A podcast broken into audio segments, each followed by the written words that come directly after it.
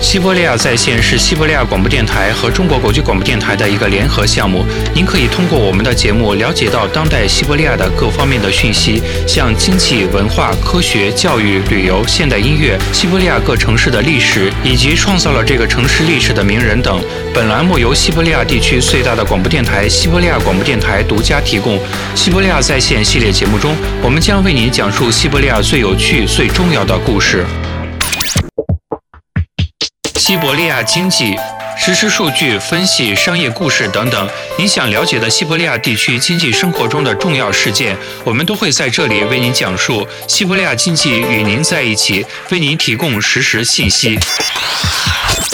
大家好，我是主持人韩波，我是主持人维罗妮卡。在今天的节目中，我们为大家带来的有俄罗斯和中国的商务关系，西伯利亚地区与中国的一些合作项目。俄罗斯和中国的合作领域以及两国的合作能为彼此带来哪些实惠？在节目开始，我们为大家带来的仍然是每周经济要闻。每周经济要闻。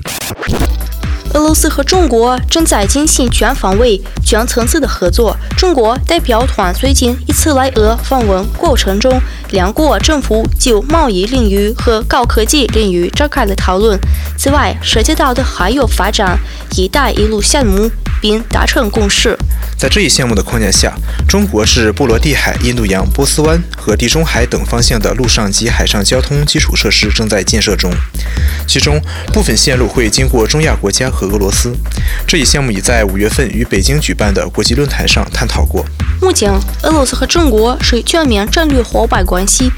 俄罗斯政府指出，与中国的合作已达到了师生的最高水平，并且两国的合作不仅仅是在政府层面，也有地区层面的合作。前三个月，从俄罗斯到中国的出口量上涨了超过三十六个百分点，目前出口额已超过九十五亿美元。说到俄罗斯的出口，就不得不提到天然气供应。俄罗斯天然气公司计划利用天然气运输管道西伯利亚力量向中国供应天然气。中俄间已于2014年签署了为期30年的天然气供应合同。俄罗斯每年向中国输送大约4000亿立方米天然气，天然气将从其位于东西伯利亚的产地雅库特和伊尔库茨克州输送至中国。需要之处的是，天然气也将从西伯利亚传递供往俄罗斯国内市场。用于向中国东部地区输送天然气的动线将经过中俄边境的布拉格维申斯克市进入中国。西伯利亚力量天然气管道已建成了七百多公里，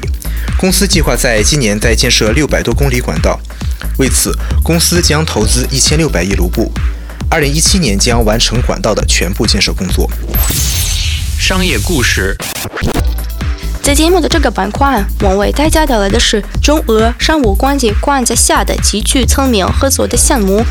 主要是西伯利亚联邦区与中国各地区的联合项目——西伯利亚力量管道建设项目，就是类似项目中的一个。准确来说，是西伯利亚力量管道建设项目中的那一部分。托姆斯克工业交通公司达到了俄罗斯天然气公司的合同授权，价值为八十亿卢布。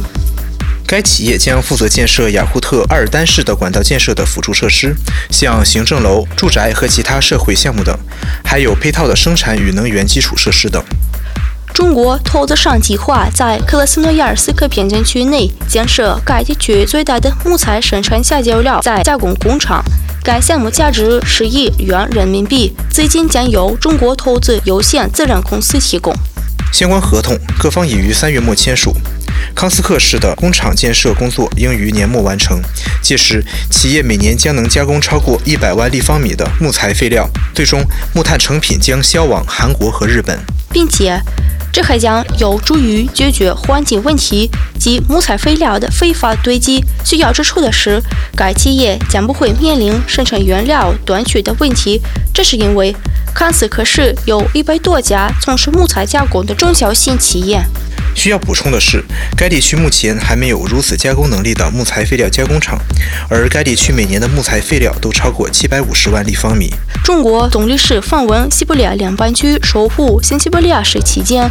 与新西伯利亚政府探讨了与中国在文化、科学、贸易与旅游等方面的合作前景问题。与会人员指出。新西伯利亚市与中国在经济文化合作方面历史已久。比如说，新西伯利亚市与中国的两个城市都建立了友好城市关系，这两个城市是沈阳市和绵阳市，并且俄罗斯科学院西伯利亚分院的科学工作者们也与中国同事有着积极的合作关系。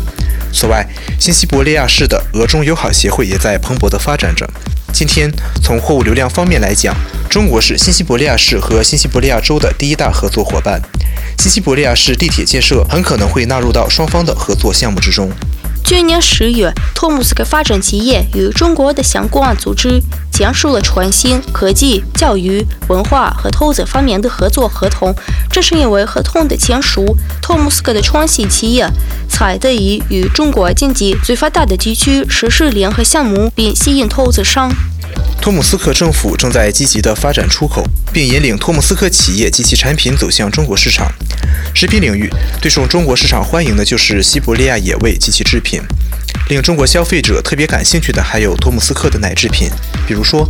山东省向托姆斯克州提议拓宽双方在农业方面的合作领域。自2008年起，山东省和托木斯克州开始了农业领域的合作。去年，中国投资商投入了1.3亿卢布，用于发展托木斯克农业。今天，